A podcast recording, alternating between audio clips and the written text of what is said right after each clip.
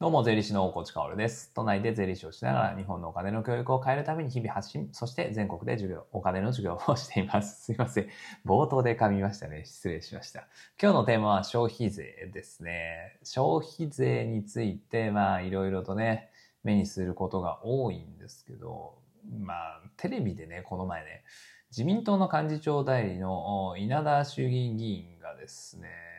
まあ、消費税を減税することは、時代に逆行しているというような発言があったんですね。果たして消費税減税は時代に逆行しているのかっていうね、まあ、そんな話をしていきたいなと思います。まあ、結論ね、逆行はしてないんですけど、まあ、いろいろね、えー、こう、こういう話もありますよ、ああいう話もありますよということで、まあ、学びになると思いますからね。えー、ぜひぜひお話聞いていただけたらなと思います。まあ、そもそもね、この消費税に、あ、じゃあ消費税減税が時代に逆行しているっていうところだけを語ると、これ結構切り取りなんですよね。稲田さんを貶めるという感じの切り取りになるので、あまりよろしくないと。このテレビではまどういう発言がされていたかっていうと、まあ、まだ日本はデフレであると。なので、デフレを脱却するために、えー、物価プラスアルファの賃金をしっかり上げていって、企業も設備投資をしていって、という時に、そのような時に消費税を下げて見かけの物価を下げていくっていうのは時代に逆行しているという話なんですね。だから時代っていうのはまあおそらく日本の今の現状に即して逆行しているよ、やらなきゃいけないことに対して逆行しているよっていうことなんだと思います。じゃあ果たして日本ってデフレなのかっていう話なんだよね。消費者物価指数を多分ね、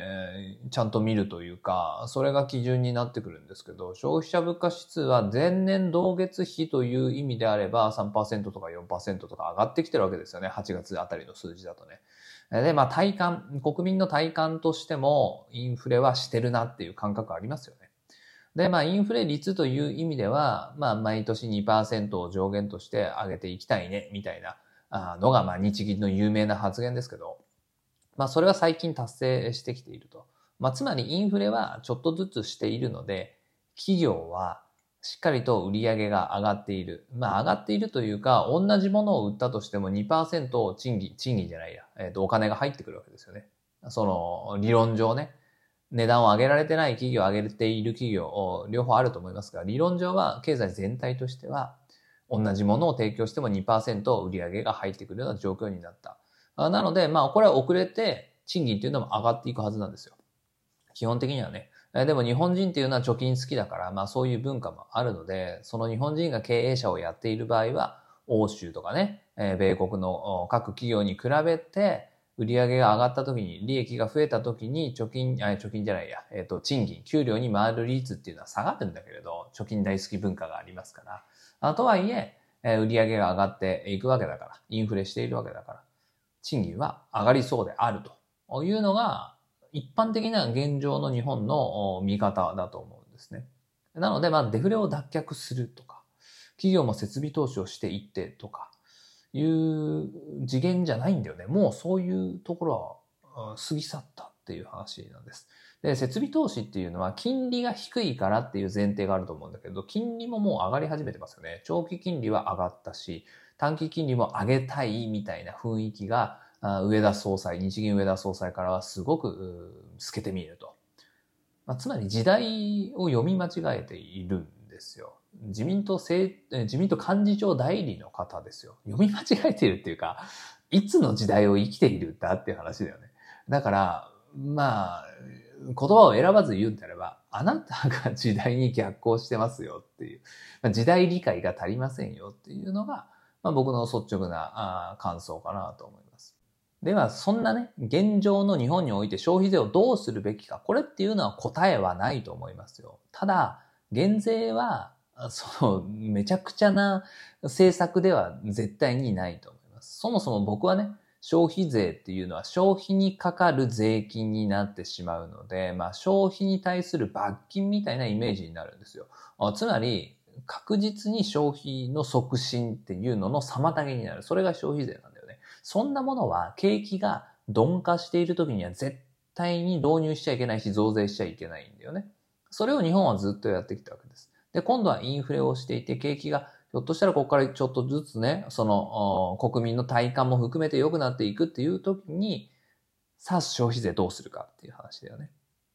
増税したら当然消費促進の妨げになりますよね。それはなんか握手な気がするじゃないですか。そうすると消費税減税っていうのがもう100点満点なのかっていうと、まあそんなこともないとは思うんですよね。でも間違いなく時代に逆行はしていないと。だから消費税減税というのは確実に選択肢の一つに入ってくると思います。で、日本のね、消費税で、まあいろいろね、いろいろとこう問題点というのはあると思うんですよ。まずはその消費税っていうのは僕たちは消費者としては払うけれど、受け取った側の事業主っていうのは受け取った消費税と払った消費税の差額を納めていきます。その時に受け取ったけれども納めなくていいですよっていうのが日本には存在するんですよね。それが免税事業者ですと。で、その免税事業者がいることによってインボイス制度の導入でなんかバタバタしていると。まあ、それがまずそもそもの問題点だし、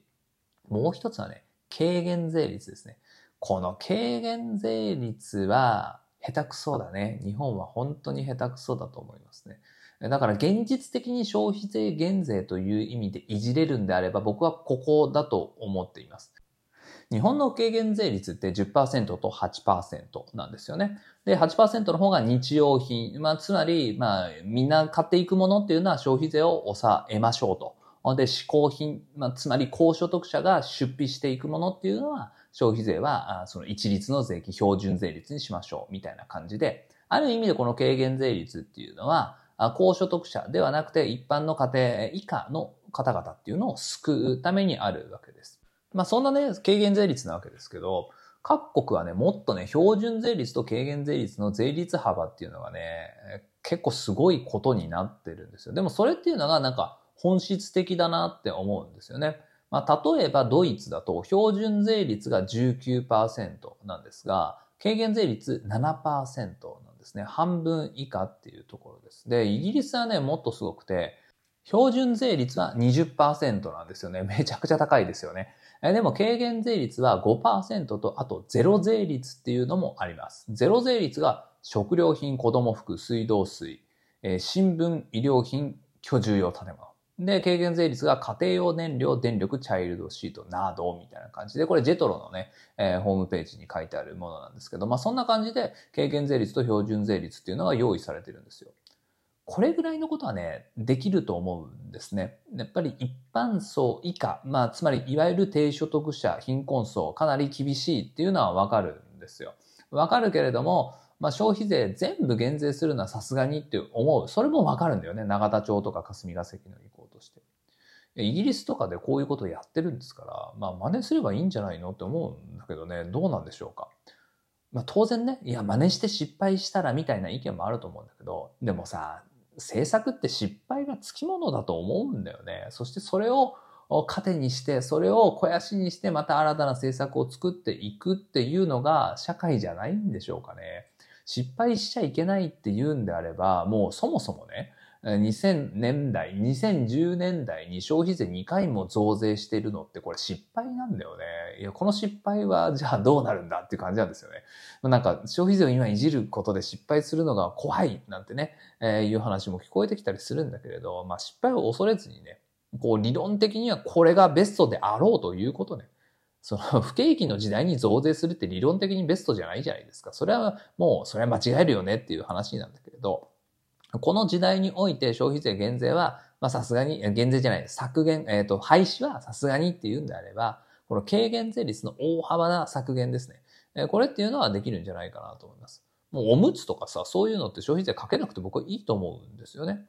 あとは新聞ね。ここもね、ちょっと余談になりますけど、新聞の軽減税率はね、マジで外した方がいいと思います。ここはね、本当に良くないと思っていて、もう既得権益と忖度の温床ですよ。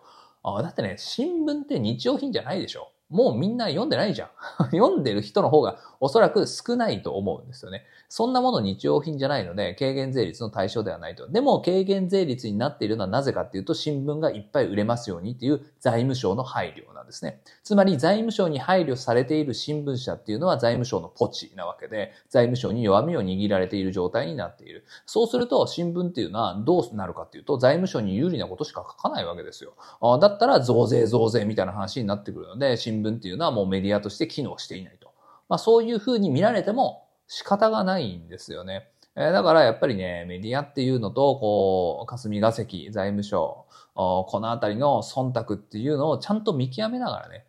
えー、まあこの発信はどうなんだろう真実なのかなこの発信は真実じゃないのかなっていうことを見極めながらね、僕たちは確認していく必要があるんです。でも本来さ、メディアってそんなこと確認するものじゃないじゃないですか。だから本当に辛いよね。なので僕はもうテレビとか新聞とかほとんど信じてないんですけど、やっぱりテレビで自民党の、えーと、幹事長代理みたいな方がね、こういう明らかにおかしいこと、まあ、つまり財務省寄りの発言、財務省のポチとしての発言をしている状況を見るとね、やっぱりテレビって信用ならないよね。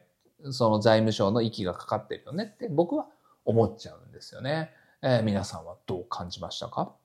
そしてもう一つね、時代に逆行というところをね、捉えてお話ししておくと、日本こそがね、消費税を減税しなかったから、世界のその潮流、世界の流れに逆行しているよねっていう時代が確実にありました。それが数年前ですよ。コロナ禍においては先進国各国消費税っていうのは減税もしくは一時的に廃止しているんですね。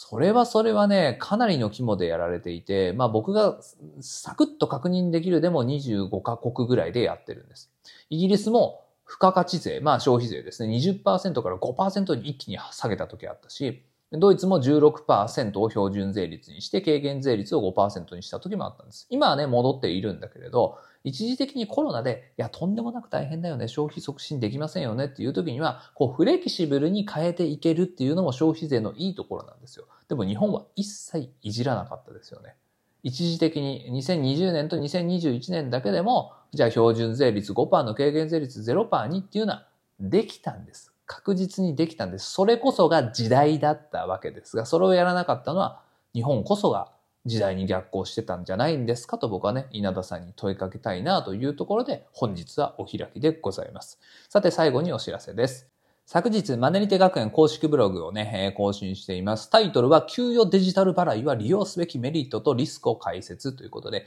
給与デジタル払いなんていう言葉がね、世の中に誕生してきて、もうすでにそれが始まっている企業っていうのもあったりするわけですけど、なんとなくイメージは湧くけど、どういうものかわからないわとか、メリットとかデメリットどんなのっていうのね、えー、気になる方はこのね、記事一読しておくと時代についていけるのかなと思います。まあなかなかね、こういうところまで、えー、こうブログにね、掲載していくとは思ってなかったんだけどね、最初はね。えー、まあ時代に、の流れに合わせてね、僕のブログ、マネリテ学園公式ブログもしっかりと記事をしたためていきたいと思いますので、ぜひぜひよろしくお願いします。他にもお金の総合サイトとしてね、100記事以上お金のことを詰まってますので、えー、お金の自分の気になるキーワードで検索をして記事を確認して読んでいただけたらお金に強い人になれるんじゃないかなと思います。それでは本日も張り切っていきましょう。素敵な一日をお過ごしください。最後まで聞いてくれたあなたに幸あれ。じゃあね。